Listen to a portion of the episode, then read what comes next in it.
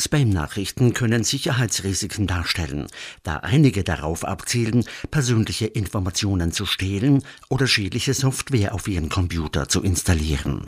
Wählen Sie daher einen seriösen Anbieter aus, der Spam-Nachrichten zurückhält, rät der IT-Experte und Berater für Informationssysteme Werner Rössler. Es gibt auch E-Mail-Firmen, die zum Beispiel einen technischen Schutz mitbringen, Spam-Filterlisten, Blacklists und so weiter. Aber grundsätzlich muss man sagen, hundertprozentigen Schutz gibt es keinen. Manchen Spam-Nachrichten gelingt die Überwindung der Filterbarriere und erreichen das digitale Postfach.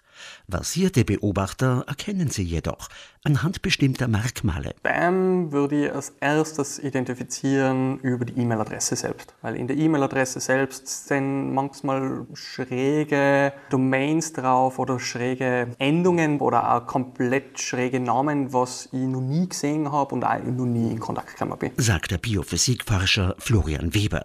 Wer seine private E-Mail-Adresse nicht so sehr öffentlich macht, beziehungsweise wer sich für einen bestimmten Zweck eine Einmaladresse zulegt, ist auf der sicheren Seite. Grundsätzlich gilt die Regel, möglichst wenig die eigene E-Mail-Adresse verbreiten. Wenn ich wirklich irgendwo eine E-Mail-Adresse brauche, dann kann ich mir zum Beispiel bei Gmail oder anderen Anbietern so eine quasi Einmaladresse anlegen, die ich nachher wieder löschen kann und die Spuren sind wieder weg. Auch in der Betreffzeile lassen sich Spam-Nachrichten aufdecken. Unerwartete Mitteilungen, Dringlichkeiten oder Schockelemente sind typisch.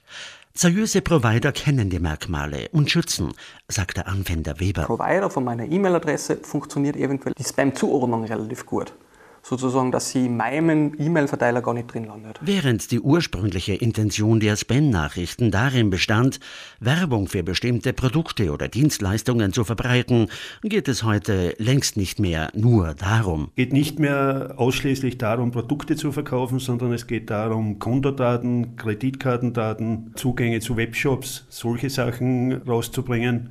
Es geht immer mehr Richtung Kriminalität und weniger um irgendwelche Werbung für dubiose Produkte zu verbreiten. Verbreitet sind Spam-Nachrichten, die hohe Geldgewinne vorgaukeln. Die Betrüger fordern zur Übermittlung der Bankdaten auf und geben vor, dass eine Gewinngebühr oder Verwaltungsgebühr zu entrichten sei, um den Prozess abzuschließen. Wenn ich nicht selbst bei einem Gewinnspiel mitgemacht habe, woher kommt das, dass du aus nichts irgendwo Geld kriegst? Also keiner hat es zu verschenken. Keiner hat irgendwie so viel Geld, dass er jetzt sagt, so und jetzt gebe ich jemandem Geld, obwohl du gar nicht mitgemacht hast. Die Erfahrung zeigt, dass bestimmte Provider bevorzugtes Ziel von Spam-Nachrichten sind, sagt Rössler. Outlook ist zum Beispiel sehr beliebt bei Betrügern, weil ich beliebig oft Kombinationen Benutzername, Passwort verwenden kann, um diverse E-Mail-Accounts zu knacken. Also das wäre die Outlook.com. Gmail ist auch relativ beliebt. Grundsätzlich ist es so, wenn ich mir ein E-Mail-Konto anlege, muss man mal davon ausgehen, wenn es nichts kostet, dann muss irgendwas anderes dahinter stecken, weil irgendwie muss der Anbieter sein Geld verdienen mit Server-Hardware und so weiter und so fort. Es ist generell ratsam, die berufliche und private E-Mail-Kommunikation zu trennen. Berufliche E-Mails enthalten oft vertrauliche oder sensible Informationen, die nicht mit der privaten Korrespondenz vermischt werden sollten. Die private E-Mail-Adresse ist wie dein privates Postfach zu Hause. Die gibst du ja nicht überall an. Und deine Arbeit hat ein eigenes Postfach. Also das kann man und sollte man trennen in meinen Augen. Sagt Weber. Übrigens, eine gute Antivirus-Software ist wichtiger Bestandteil der Computersicherheit. Löschen Sie E-Mails immer sofort, die Sie nicht zuordnen können, und öffnen Sie nicht deren Anhänge oder Links. Melden Sie irrtümliche Aktivitäten den IT-Fachleuten. Und werfen Sie gelegentlich einen Blick in den Spam-Ordner. Mitunter kann es nämlich vorkommen, dass wichtige Nachrichten versehentlich dort landen.